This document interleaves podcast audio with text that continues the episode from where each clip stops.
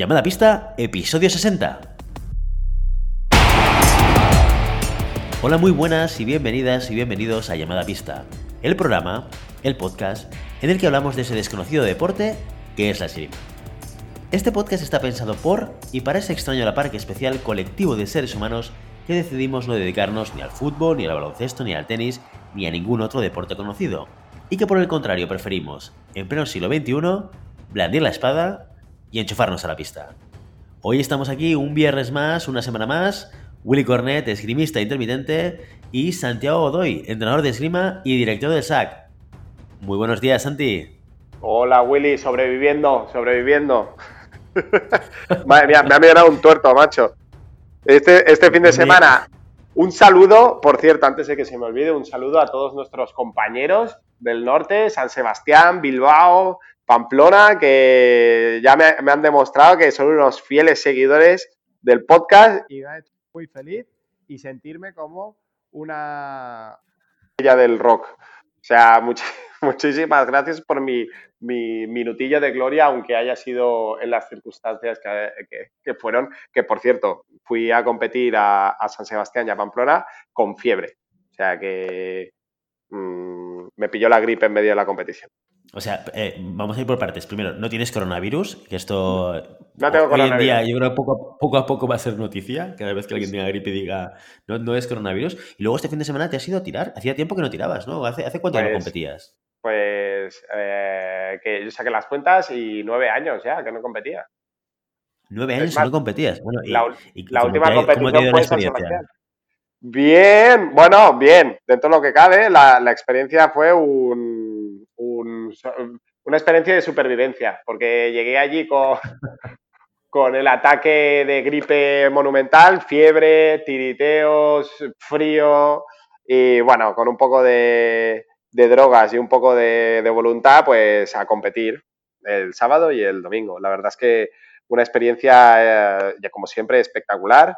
Eh, un ambiente inmejorable, una gente más que maja y más que simpática y bueno, mil gracias a Igor por la, por la organización y por la invitación y gracias a John Duque también y a las, al Club de Navarro de Esgrima por invitarnos a esa competición el domingo ahí en extremis.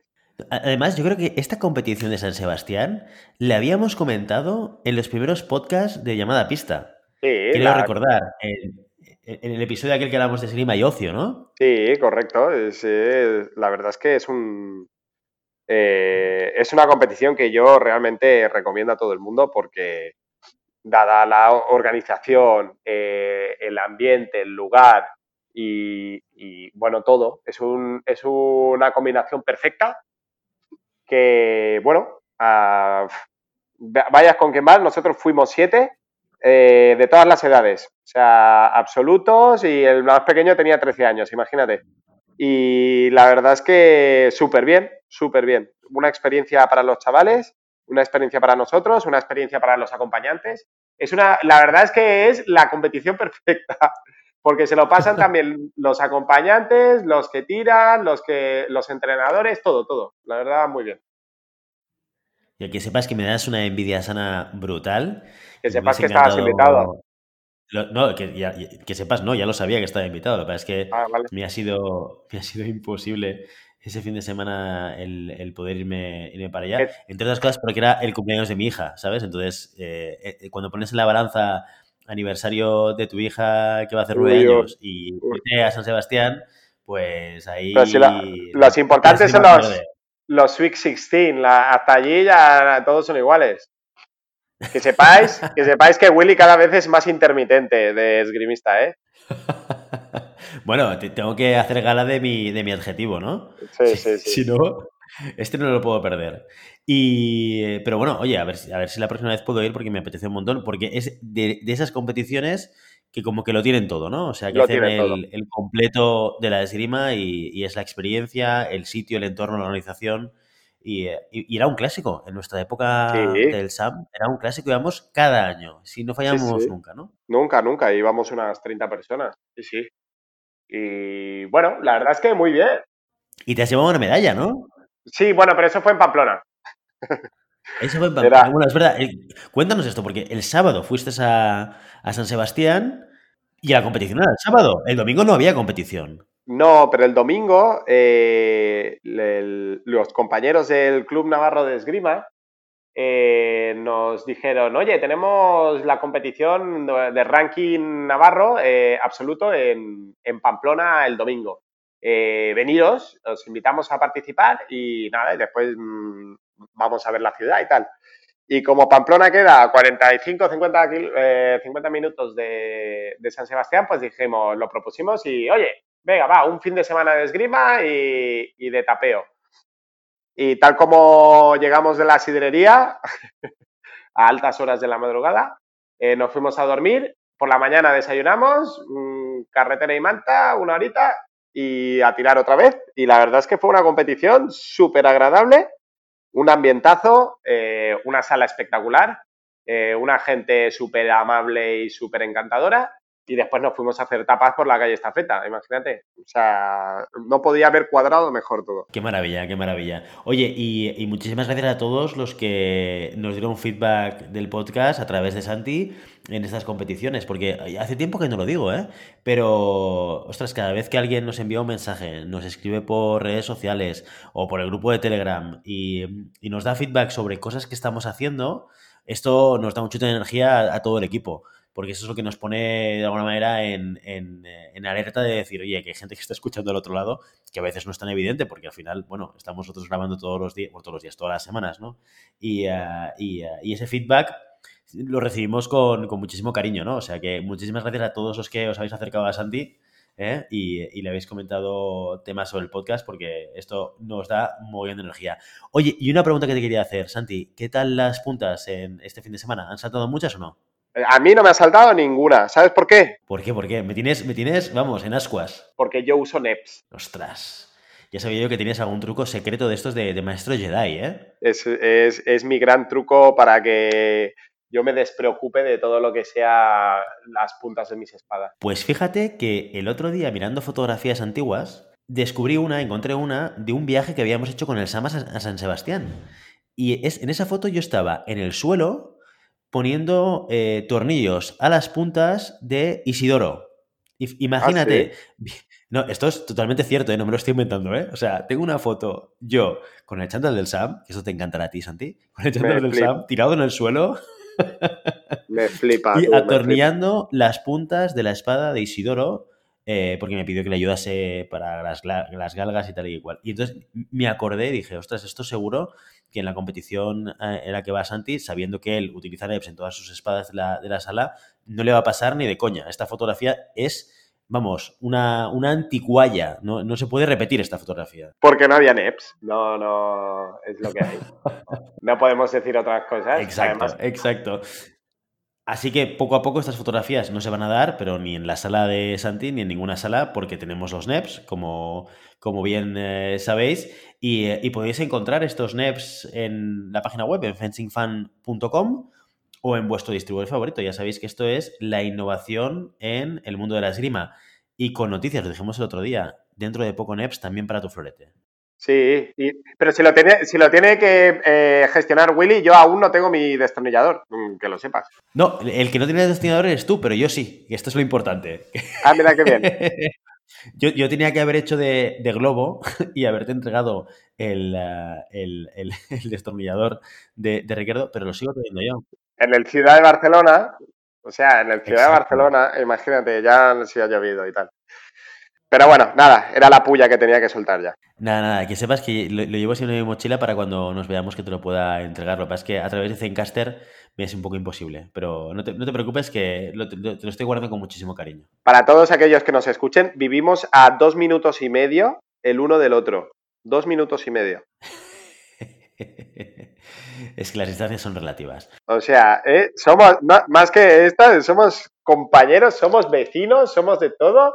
Y el Tío rata no se mueve para nada. Es así, es así la vida. Oye, una cosa antes de empezar con el contenido que me gustaría apuntar, ¿vale? Eh, que tiene que ver con la review que, hicimos la, semana pasada, el viernes pasado. Y, eh, y, que es cierto, nos lo comentaban por, por Telegram, que se nos pasó mm, dar un dato importante dentro del, del sale masculino, dentro de la participación del combinado español, ¿no? Y fue el resultado de, de Iñaki Bravo, que en Varsovia llegó en talón definitivo. Y, es una cosa que como fuimos un poco atropellados al final con el episodio, no lo acabamos de comentar y oye, eh, muchísimas gracias por el, comentario en, en, Telegram que nos ha recordado que, no lo dijimos y como no puede ser de otra manera, en el siguiente episodio tenemos que explicarles todo a la audiencia. Sí, sí, sí, la verdad es que un buen, buen resultado. Eh, que bueno, poco a poco va, va, haciendo latente el trabajo que se está haciendo también en el sable masculino, ¿no? Que nos también es verdad que hemos pecado un poco de, de ir a, a los seguros, ¿no? a los que creíamos que se iban a clasificar a, a los en estos momentos en el aire Juegos Olímpicos, ¿no? Pero sí que es verdad que ahí lo decíamos el año pasado, ¿no? De, ostras, meterse en los 64 tablón principal eh, para cualquiera eh, es, es, un, es un resultadazo, que hay que estar ahí y hay que tenerlo en cuenta para todos los que llegan. Sí, sí. Sin duda. Y, Tokio, eh, decías ahora, oye, y Juegos Olímpicos que están un poco en el aire. Pues eh, Maribel hoy no está con nosotros, pero evidentemente nuestra daimiel personal de la esgrima nos eh, envió una información, creo que fue ayer, ¿no? Antes de ayer, ¿no, Santi? Sobre la primera afectación clara del coronavirus en Tokio 2020. No en, la, no en las Olimpiadas, digamos, habituales, ¿no? Sino en las Paralímpicas que ya han anunciado que, eh, que quedan mm, por ahora canceladas, ¿no? Si, no entendí mal. No, bueno, queda cancelado la, todas las pruebas clasificatorias para los Juegos Olímpicos, que no queda, no, no queda, eh, no queda anulado los Juegos Paralímpicos, sino que todas las pruebas de aquí hasta, la, hasta el cierre de la clasificación de los Juegos Paralímpicos están anulados. Entonces se va a hacer una reunión en la cual se va a decidir cómo se hará eh, la clasificación, es decir, cómo se decidirá quién va a ir a los Juegos Paralímpicos. Porque las, pruebas que debían servir eh, clasificatorias se han anulado todas. Entonces, creo que la última que se, la primera que se iba a hacer iba a ser en julio, que eran los campeonatos de zona, pero que ya estaban fuera del periodo clasificatorio, o sea que no se sabe cómo se iba a hacer. Exacto. De, hecho, se han cancelado eh, la, Copa Mundial de Sao Paulo, que se tenía que organizar el 11 y 14 de, marzo, del 11 al 14 de marzo, y luego los campeonatos europeos, que se iban a celebrar del 26 al 31 en Gran Bretaña. Así que ya tenemos la primera afectación clara a, lo que es el rotutoque, por lo menos, ¿no? O sea que ya veremos a ver cómo esto afecta al, a las competiciones que tenemos de cara ahora eh, de cierre en esgrima, en la no paralímpica, y, si esto va a afectar a los Juegos Olímpicos. O sea, que estaremos atentos ahí para ir informando. Sí, y tenemos pendiente hablar de, nuestros deportistas paralímpicos, que también eh, hay que darles una voz aquí en este podcast, porque realmente es exactamente la clasificación y el trabajo duro y el esfuerzo es exactamente igual a, cualquiera de nosotros y la verdad es que se merecen un, eh, un poquito más de visibilidad porque el trabajo duro lo siguen haciendo como el que más. O sea que yo tengo compañeros eh, y tuve la suerte de poder entrenar con el equipo de espada que se fue a, a Pekín 2008 y la verdad es que es acojonante el, nivel, eh, la dificultad de hacerlo en silla de ruedas eh, la técnica que se requiere eh, es, espectacular. O sea que realmente hay que darles este, esta, esta voz. Y bueno, ya nos comprometemos a hacer un podcast, ¿no, Willy? De un, programa de, hablando de la esgrima paralímpica y características y vicisitudes de este nuestro deporte adaptado. Sin duda, este es uno de los deberes que tenemos, eh, que tenemos pendiente. Perfecto. Oye, vamos al contenido, Santi. ¿Qué, ¿Cuál es el, tema que hemos eh, pensado compartir con la audiencia hoy?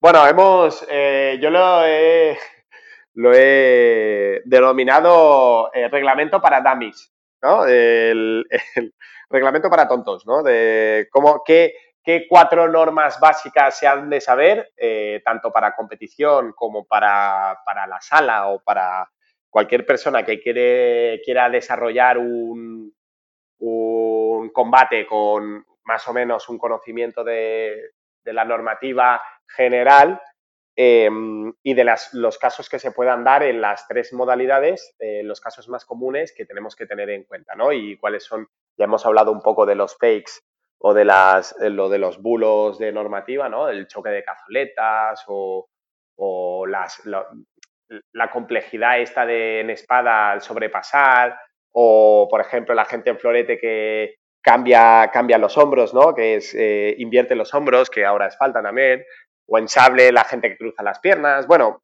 comentaremos cuatro pinceladas de lo que yo me he encontrado eh, y que deberíamos eh, sancionar o, saber qué es sanción o saber qué es tocado o saber que cuando se anula el tocado.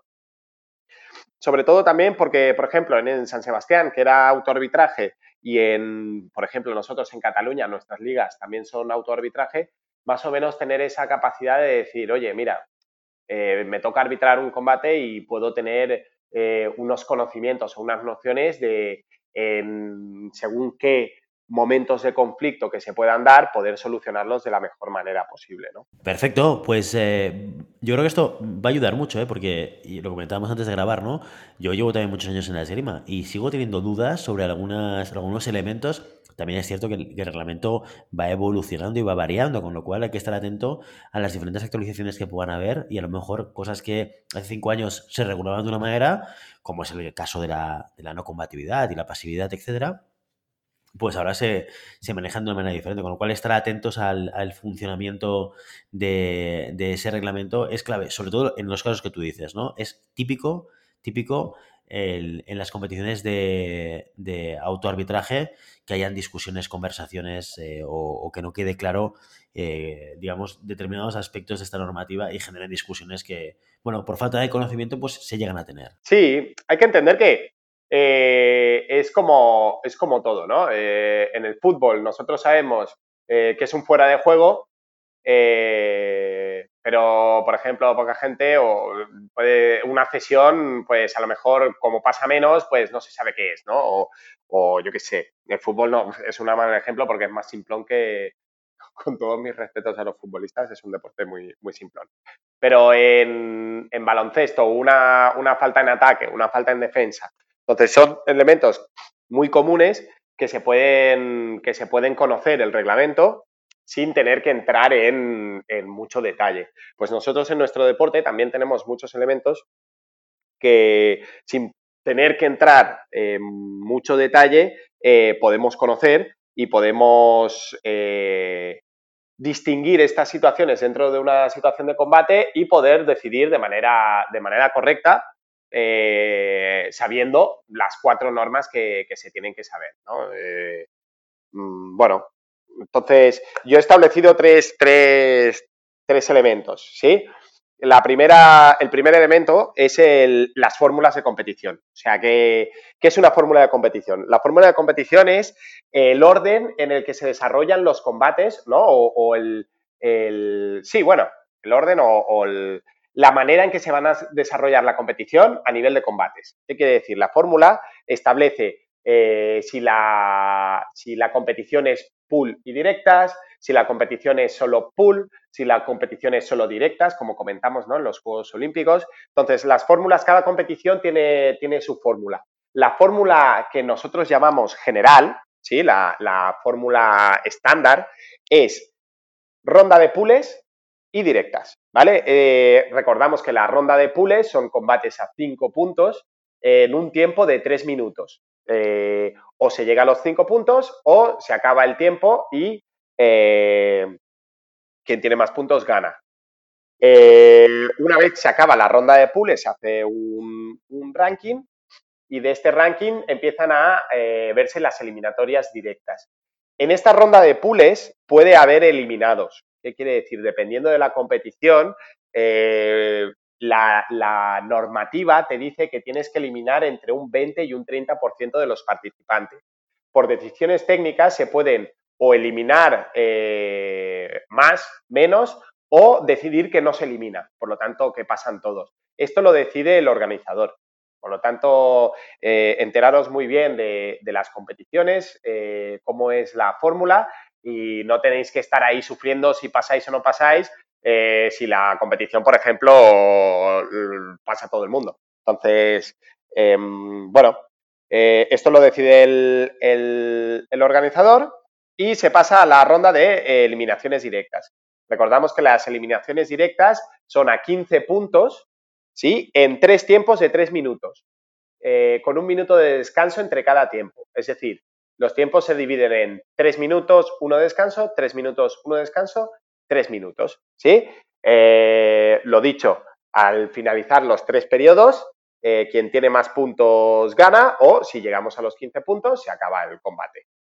estos 15 puntos se ven alterados en dos, en dos categorías. En la categoría veteranos, eh, que ya no es a 15 puntos, es a 10, eh, por las consecuentes, eh, bueno, mm, estabilidad de los, de los tiradores veteranos, ¿sí? Y me ha quedado elegante eso, Willy. Súper elegante, que, no sabes, que no sabes cómo se agradece, ¿eh? Porque yo, yo no lo conocía esto, porque hasta ahora todo lo que has contado, pues más o menos, que más que menos sabe cómo funciona la competición, pero yo aprendí el, tema de los 10 tocados en la directa eh, tirando una competición por veteranos. Y, que me lo dijeron y me lo avisaron justo antes de tirar la directa. Me dijeron, Willy, que sepas que aquí tiramos a 10. no, perdona, que tiramos a dos tiempos. A dos tiempos. A dos tiempos, sí. Correcto. Eh, y, fue una sorpresa súper grata para mí. Que pensé, jo, qué bien. Esto es una alegría, tú. Pues esto se hace tanto en los veteranos como en las categorías de los pequeñitos, ¿sí? M8, M10, eh, y se hacen eh, asaltos a, 10 puntos porque son más cortitos, ¿sí? Son más, más gestionables por los niños. Em, lo dicho, estas, estas fórmulas se pueden ver alteradas eh, dependiendo de la organización. Por ejemplo, nosotros aquí en Cataluña, las, las eh, categorías de formación no tienen directas, son dos rondas de pules, sin directas y sin eliminados. Eh, y hemos hecho como en el baloncesto también. Eh, no hay podio, tienen premio todos. Entonces, no, no, no, se hace distinción entre el primero y el último, porque lo que se intenta es potenciar la participación de los niños y no el, el, sufrimiento que puede ser quedar último o, o no quedar primero. ¿Vale? Em, y esto es lo que se define como fórmula de combate. Esto a nivel general. Ya os digo que se puede ver, eh, em, modificada, tal, sabiendo que también eh, las fórmulas por equipo son equipos de tres, tres o cuatro integrantes con uno de reserva, a 45 puntos. ¿Sí? Em, esto es lo que eh, se refiere a fórmula de competiciones, reglamento de fórmula de competiciones. ¿Vale? Después, el siguiente bloque es faltas, ¿vale? Tarjetas. No tengamos miedo a recibir, no tengamos miedo a dar tarjetas, ¿vale? Eh, si están es por algo. Es como si volvamos al fútbol, que es lo más, lo más conocido, ¿no? Es como si en el fútbol eh, yo estoy luchando por un balón, meto un empujón al otro y le digo, hoy ha sido sin querer. Y viene, viene el árbitro y dice, bueno, no te saco amarilla, ¿eh? Porque ha sido sin querer y tal. Bueno, no, si ha habido una falta hay que, hay que sancionarla, ¿no? Para eso están. Y sobre todo con los niños, no tengamos miedo a, sacar a tarjetas a los niños, porque los niños no tienen que tener miedo a las tarjetas, tienen que saber que son un elemento que hay, tienen que saber que hay cosas que no se pueden hacer y que tienen una penalización, por eso existen, ¿no? Entonces, siempre hemos tenido ese problema de proteccionismo, ese problema de, bueno, no, porque son niños, no lo saben. Bueno, es que porque son niños y no lo saben, tienen que aprenderlo de manera más, más, más rápida, ¿no? Y, poder eh, en su momento saber que dentro de un, de un combate no lo tienen que hacer y en el momento que les toque arbitrar a ellos o en el momento que les toque decidir sobre una acción, conocer la, normativa, conocer la falta y poder sancionarla como tal, ¿no? Porque es como eh, pecamos de buenismos y al final aquí nadie pita nada por, porque, bueno, ha sido sin querer. Claro, es que si hubiera sido queriendo, la falta ah, sigue estando y aún agravada por, por la intencionalidad, ¿no? La nocturnidad y alevosía que, que se genera.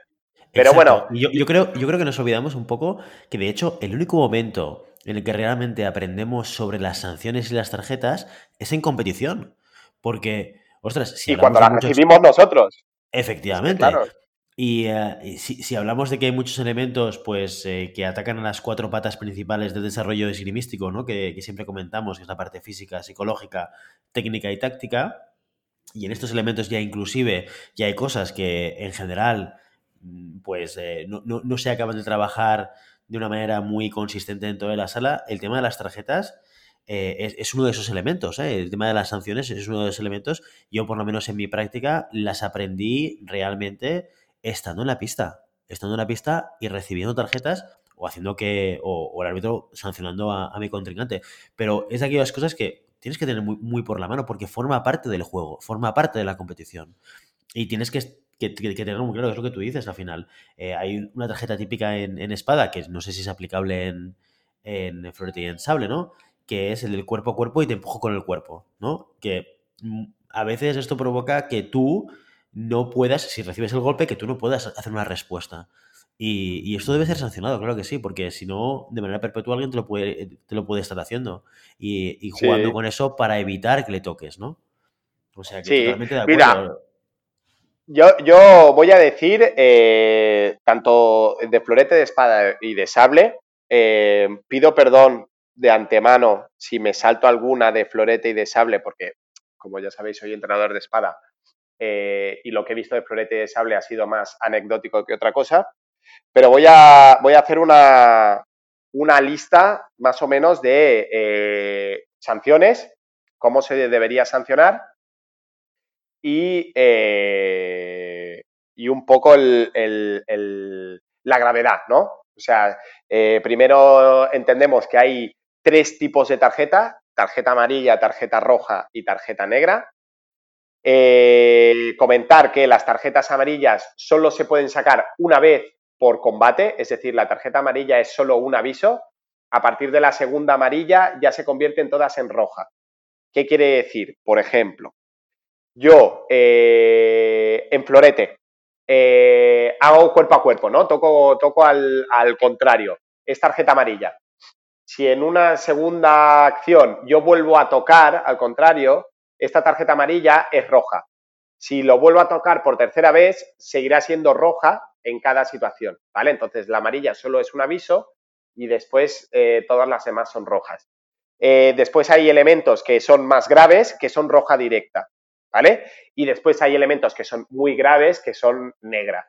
La verdad es que las negras o, o empiezas a despotricar al árbitro y pegarle en la pista o he visto muy poquitas tarjetas negras cuando se deberían haber sacado muchas más, ¿no? Pero volvemos a lo mismo, de pecar de buenismos y pecar de, un poco de, bueno, somos pocos y nos conocemos todos.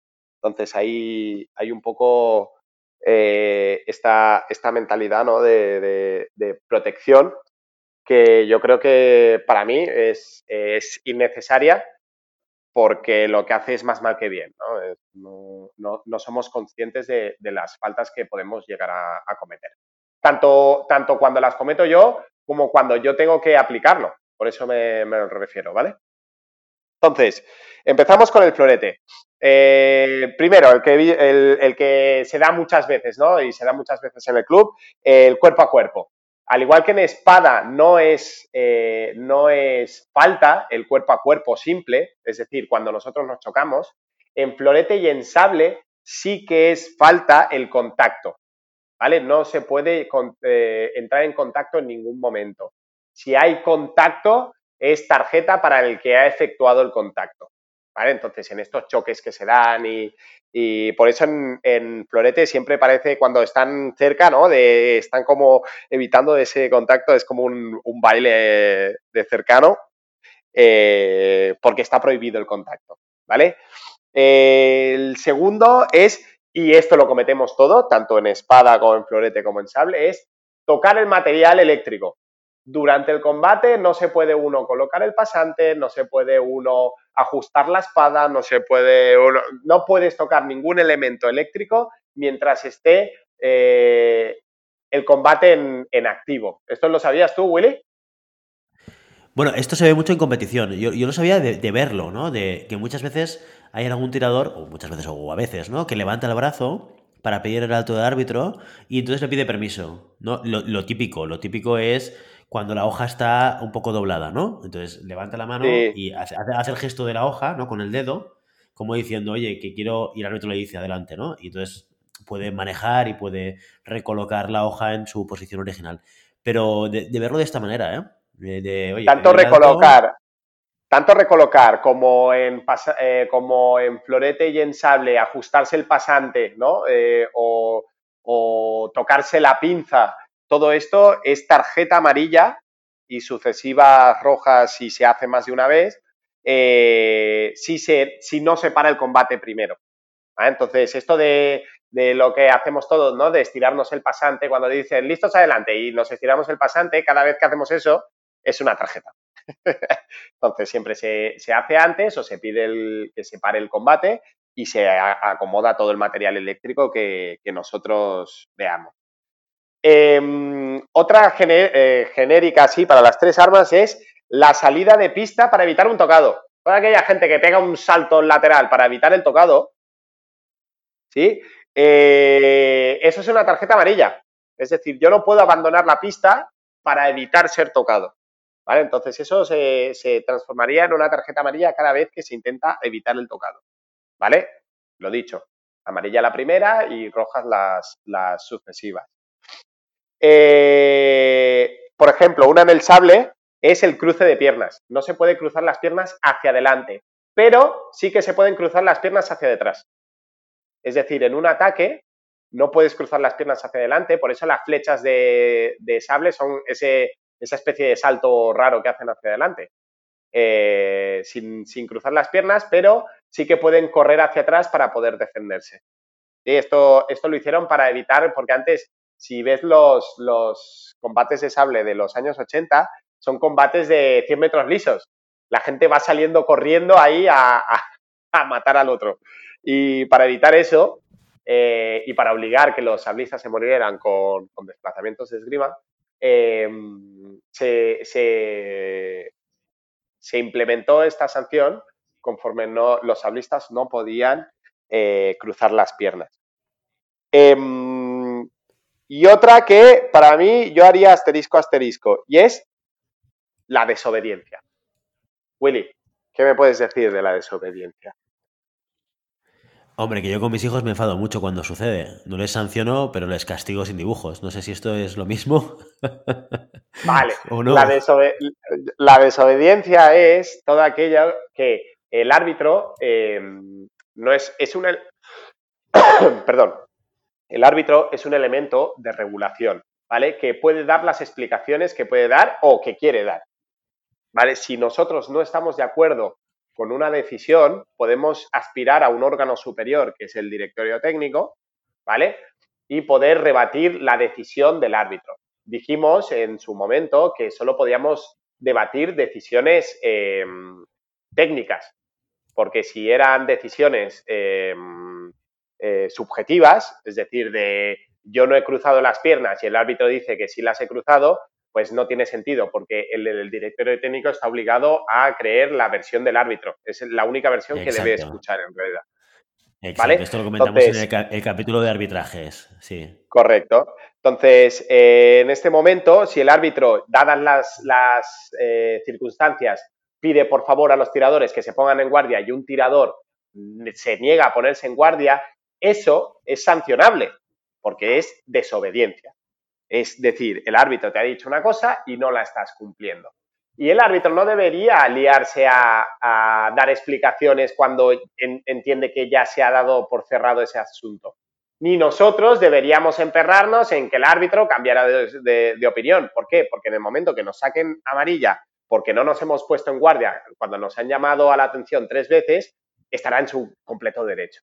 Entonces, tanto por los que nos, nos podemos quejar y decir, no, no, no, yo no me muevo, por el árbitro que yo le estoy diciendo al tirador que se ponga en, su, en su guardia y no se pone, tenemos este mecanismo para decir, oye, pues tarjeta amarilla y la siguiente es un tocado en contra, ponte en guardia. Entonces, eh, no estamos en, en un elemento de, debate, ¿no? El combate no debe ser un, elemento de ágora, de debate, sino debe ser un elemento de eh, dinámico. Y después, pues ya discutiré con el árbitro si se ha equivocado, si no se ha equivocado, le pediré las explicaciones pertinentes. Pero lo que no podemos hacer es parar un combate porque yo crea que ha cometido un error. Entonces, bueno, eh, entender que la desobediencia es una falta estipulada como tal y que puede ser sancionada. ¿Vale? muy importante, la, autoridad, la autoridad del árbitro tiene que estar por, encima de todo. Porque sobre todo esto se da. Sí, dime, Willy. No, no, digo que al final se puede volver un cachondeo, sobre todo en armas de convención, ¿no? Que, Eso te iba a decir. Todo es muy discutible o muy conversable o muy subjetivable, ¿no? O sea, claro, en esos elementos eh. tienes que decir, oye, al final el árbitro es el que, el que toma la decisión y, punto y pelota y se acaba la historia. Eso te iba a decir. El, sobre todo esta es para las, las eh, armas de convención, ¿no? Que no, no ha sido para la respuesta, no sé qué, no sé cuánto, tal, tal, tal. Eh, que no, que sí, que no, que sí, que no, que sí. Bueno, que nosotros como árbitros, si no se pone en guardia, tenemos esta herramienta y que si nosotros nos estamos quejando y nos sacan una amarilla, que sepáis que está bien sacada. ¿Vale? Después estamos, estas son las, las, que se llaman faltas de primer grupo. Hay más, ¿eh? O sea, eh, tenéis la tabla de faltas en la Federación Española y en la, y en la FIE, pero estas son las más comunes, a a mi parecer. Después tenemos unas que son las más graves, ¿no? Ya la, de gravedad media, que son eh, las que ya no hay amarilla, sino que es roja directa. O sea, ya no hay aviso, sino que directamente es un tocado en contra. Eh, por ejemplo, eh, la utilización del brazo no armado. ¿Vale? utilizar el brazo no armado en cualquiera de las armas, en sable no tiene mucho sentido porque te tocarían, pero tanto en florete como en espada, eh, es roja directa, ¿vale? Em, perdona, perdona, ¿en, qué, sentido? Porque creo recordar haber visto, igual, corrígeme porque igual no, recuerdo bien, ¿eh? Que en alguna ocasión ver a algún floretista cubriéndose el blanco válido con el brazo. Mm, sí, ¿Puede ser? Pero eso no, no. eso es, eh, eso es eh, sustitución de tocado, sustitución de blanco válido.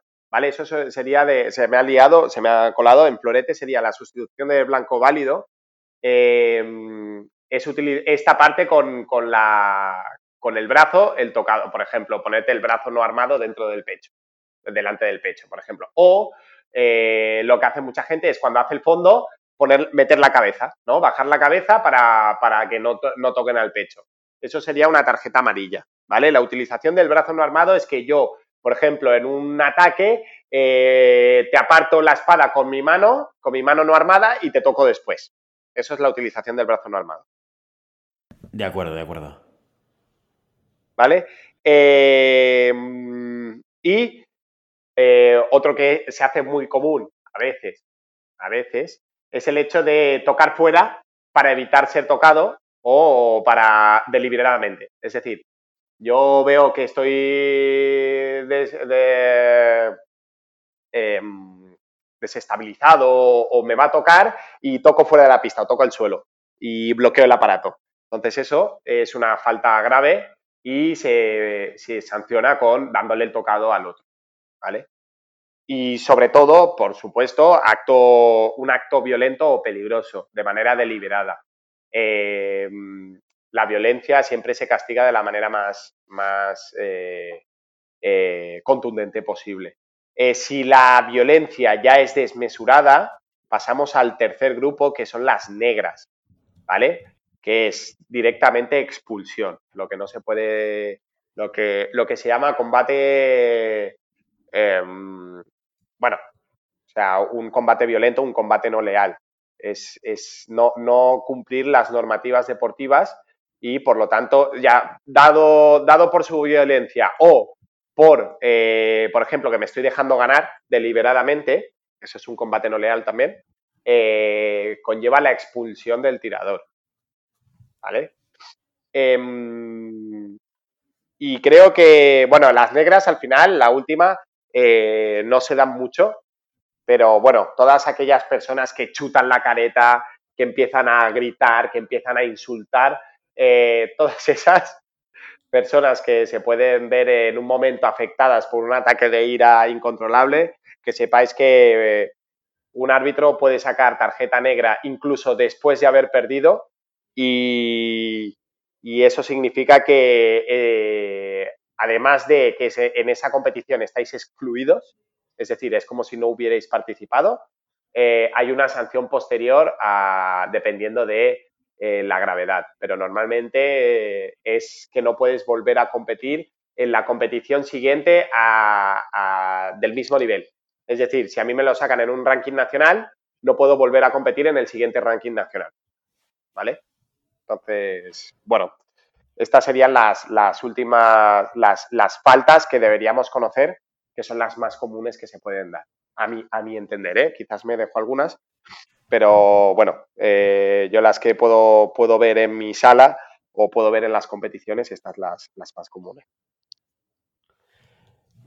Perfecto, genial. Oye, un buen repaso hacia, hacia las sanciones eh, aplicables y, las diferentes modalidades de flores de sable y espada y Yo creo que como una primera capa de contacto con las sanciones eh, y para clarificar qué es lo que podemos o qué es lo que no podemos hacer o qué o cuándo podemos pedir una, tarjeta, esto, esto es muy interesante. ¿eh? Para... Correcto, también la podemos pedir nosotros. Exacto. Claro, pues yo veo que el otro se me está balanzando o el otro está saltando fuera de la pista cada vez que le voy a tocar, yo le puedo decir al árbitro, oye, fíjate que se está, el tío se, está yendo al lateral y yo no puedo tocarle, que eso es sanción. También hay veces que si nosotros nos dirigimos al árbitro con la eh, educación adecuada y, un poco abriéndole los ojos, ¿no? Porque a veces eh, yo agradezco o agradecía en, su momento cuando no tenía los, conocimientos de, arbitraje, de, oye, fíjate que está haciendo esto, de, ah, es verdad, eh, o pedir ayuda para vistas o, lo que sea, pues está bien, ¿no? estamos en un deporte que podemos llamar honorable y que podemos permitirnos el, el hacer un, acopio de, humildad y decir, es verdad lo que está haciendo o, me, fijaré para ver qué, pasa, ¿no? Exacto. Y el último bloque, Willy, es el de situaciones, situaciones que pueden pasar. Entonces, este te lo, te lo, voy, a, te lo voy a dejar a ti. Situaciones que tú creas que pasan, que pasan en, la, en un combate, ¿sí? Y que tú no sepas si es tocado o no es tocado. Venga, va. Y después dejaremos abierto para que la gente nos escriba y nos diga, oye, ¿y esta situación que me pasa siempre, eh, es tocado o no es tocado? Eh, pues en mi sala siempre dicen que lo, que comentábamos, ¿no? El choque de cazoletas es alto. no, no, el choque de cazoletas no es alto porque en ningún momento se está incumpliendo ninguna de las faltas. No hay un cuerpo a cuerpo, eh, sigue habiendo distancia de tocado. no, el choque de cazoletas en sí no es una falta o un motivo para dar un alto en una, en, una, en un combate. Por lo tanto, no tiene el árbitro por qué dar el alto en ningún momento. Perfecto. Pues mira, te voy a dar alguna de las dudas típicas de espada, ¿vale? Para que la resuelvas y de eso lo dejaremos abiertos para que la audiencia nos, haga las preguntas que, tenga o a lo mejor que comparta aquellas, aquellos momentos que generan muchas dudas en general y lo volveremos a, compartir en, en llamada pista. La primera en espada, tiene que ver con el cuerpo a cuerpo, Santi. Eh, cuando hay una acción en la cual la distancia entre dos tiradores se acorta mucho y estamos muy cerca, no nos tocamos, ¿eh? Pero estamos muy cerca. ¿El árbitro cuándo debe dar el alto?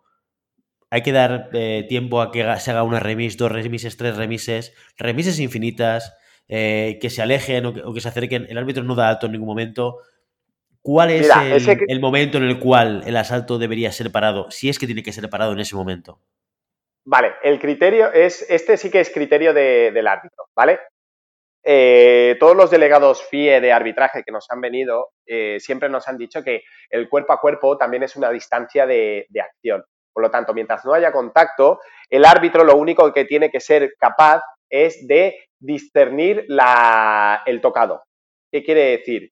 Cuando yo, ya no soy capaz de ver eh, con claridad la acción de tocado, es decir, que empiezan a dar muchas vueltas o, que puede llegar a producirse una situación violenta, yo debo dar el alto. Pero no debo dar el alto porque estén cerca. ¿Por qué? Porque realmente, como ya sabéis todos, el combate cuerpo a cuerpo también existe, ¿no? Existe una distancia de cuerpo a cuerpo y existen unas acciones que se pueden hacer en el cuerpo a cuerpo. Entonces, no debemos de pecar de dar siempre el alto muy temprano porque estamos quitando la posibilidad de hacer tocados y estamos quitando la posibilidad de hacer esgrima en una distancia corta, pero tampoco podemos estirarlo hasta que yo no sea capaz de, hostia, ya, esto es una pelea de perros y ya no sé qué está pasando, o eh, que en una situación determinada empiecen a ya lanzar golpes o lo que sea y puede llegar a, a ser una situación violenta. Entonces, eso es el criterio del árbitro. Lo que, lo que yo recomendaría siempre es de, siempre que, lo, que veáis claro el tocado, dejad tirar. Si no veis claro el tocado, aunque sea inmediato, parad el combate. Mejor pecar de parar el combate y que no beneficiara a ninguno que dejarlo seguir y dar el alto, que uno toque eh, no, es que el alto era porque creo que había cuerpo a cuerpo y no sé qué, y dar explicaciones y que la gente se líe. Entonces, lo más seguro para, el árbitro, pero que sepáis que mientras no haya cuerpo a cuerpo y mientras el árbitro sea capaz de ver el tocado con claridad, el, combate puede seguir sin ningún problema. Perfecto. Segunda duda, fuera de pista. ¿Qué quiere decir fuera de pista?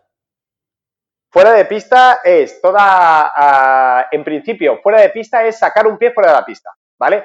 Estamos hablando de salida lateral, ¿eh? Entendemos que la salida fuera de pista posterior eh, es la, de toda la vida, ¿sí? Sacamos los dos pies, eh, un pie no es fuera, los dos pies es tocado para el otro. Pero la salida lateral, eh, un pie fuera, ¿sí? Ya es salida lateral. ¿Vale? Aquí viene el, aquí viene el, problema, o aquí viene el quid de la cuestión. ¿Qué pasa cuando esta salida lateral es con un tocado? ¿Vale? Perdón. Entonces, el reglamento nos dice que un tocado hecho con un pie fuera, siempre que sea antes del alto, el tocado es válido. ¿Sí? Entonces, eh, lo comentábamos antes. Em, esto es lo que tarde el, árbitro en decir alto. Si yo saco un pie y toco, ¿vale? Y el árbitro da el alto por el tocado, el tocado es válido, ¿vale? Entonces, todo lo que sea eh, sacar un pie eh, y en ese periodo en que el, árbitro no da el alto o si, o si da el alto y después toco, obviamente todo lo que viene después del alto no vale, ¿vale? Eh, pero si saco los dos pies y toco, aunque sea antes del alto, el tocado no es válido. ¿Vale? Aunque sea antes del alto, un tocado hecho con los dos pies fuera de la pista nunca será dado.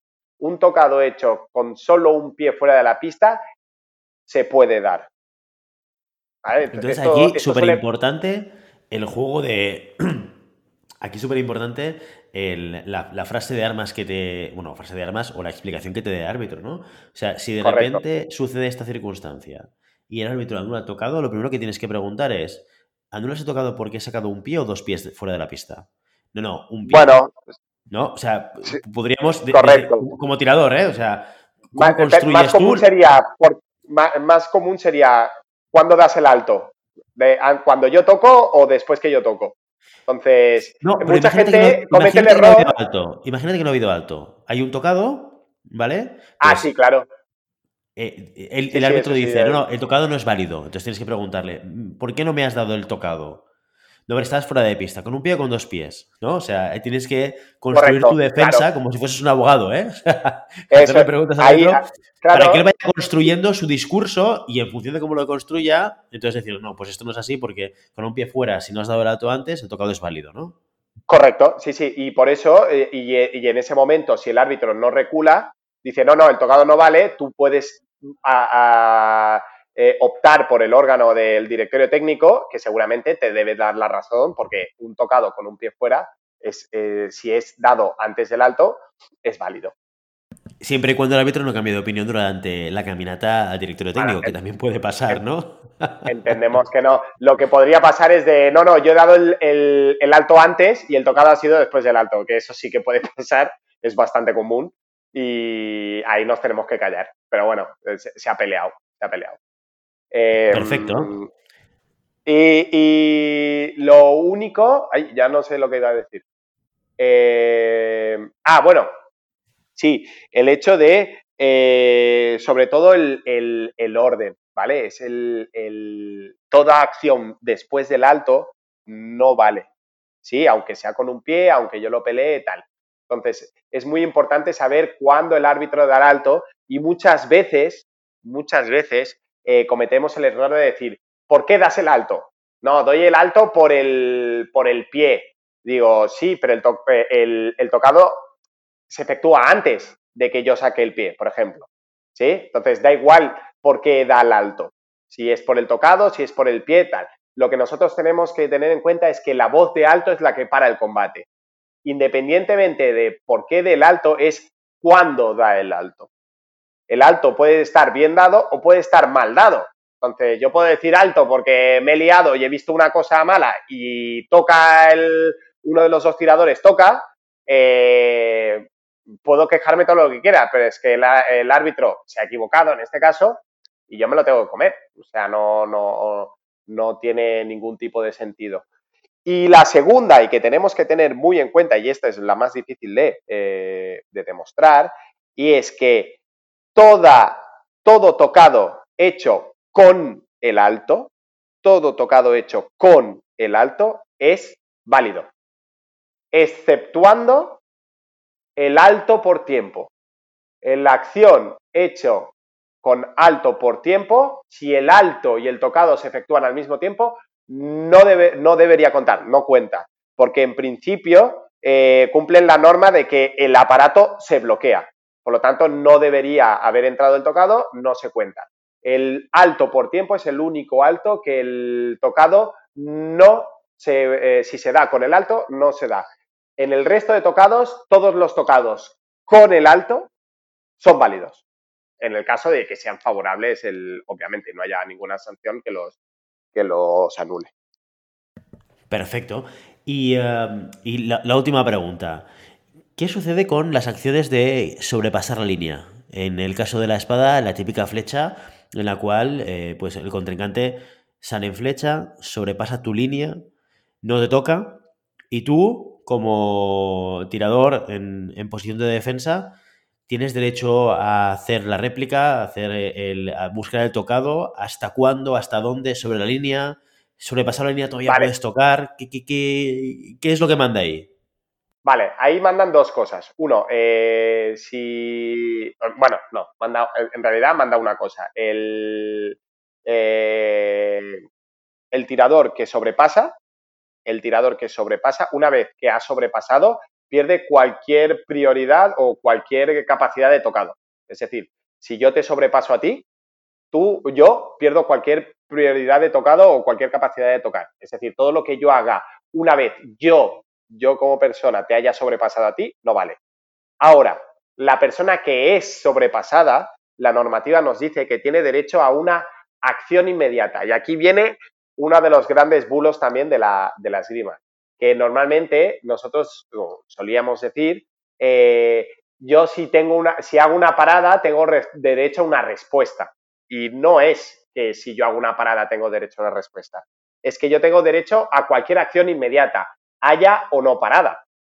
¿Sí? Es decir, si tú haces una flecha, se te baja lulu la punta, yo no hago nada, me giro y te toco, ¿vale? El tocado es válido porque es una acción inmediata. Es decir, no ha habido ningún tiempo perdido.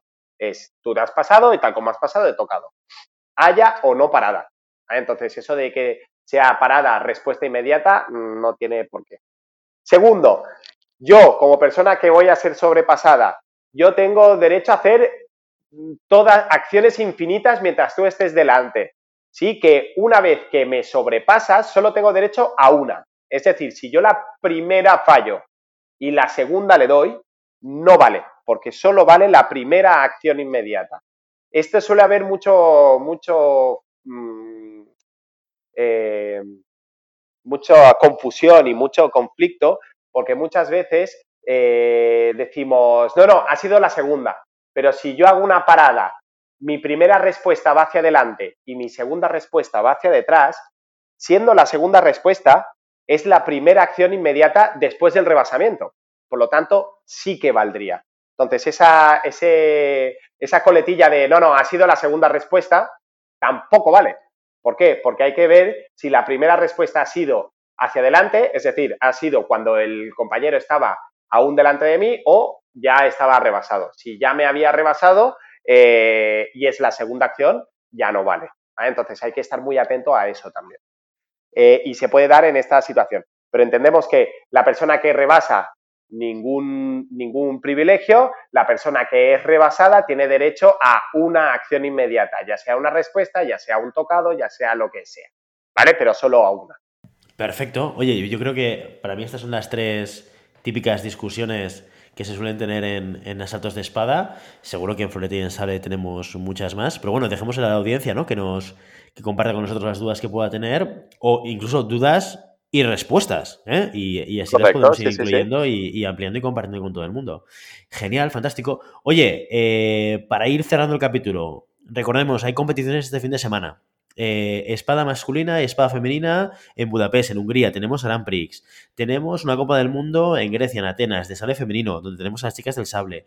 Y luego la competición, la Copa del Mundo de sale masculino, que era en Italia, en Padova, que el otro día, la semana pasada, dijimos que se había anunciado que se haría en Tauber y que nuestra amiga Maribel Matei nos dijo que Max Hartung eh, por Instagram había comentado que se han cancelado la Copa del Mundo también en Tauber.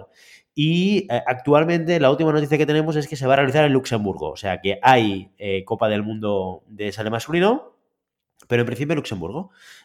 Así que, bueno, ya veremos a ver cómo, cómo suceden estas tres competiciones y qué tal les va a, los chicos en, ellas, los chicos y las chicas. Y la semana que viene tendremos review de competiciones. Y volveremos a tener que llamar a Ibel y volveremos a revisar pues, los últimos coletazos del Road to Tokyo que nos quedan todavía de este mes. Vale, estupendo. Genial. Muy bien, pues hasta aquí nuestro episodio de hoy. Como siempre, queremos invitaros a que os pongáis en contacto con nosotros, nos deis vuestra opinión y nos digáis si queréis que hablemos de algún tema concreto o si tenéis alguna pregunta. Lo podéis hacer a través de redes sociales, estamos en Instagram, estamos en Facebook, tenemos un grupo en Telegram donde, oye, esta última semana hemos estado compartiendo eh, consejos muy interesantes sobre cómo mantener las armas bien limpias. Y también podéis comentar lo que queráis en, a través de la página web llamadapista.com barra contacto.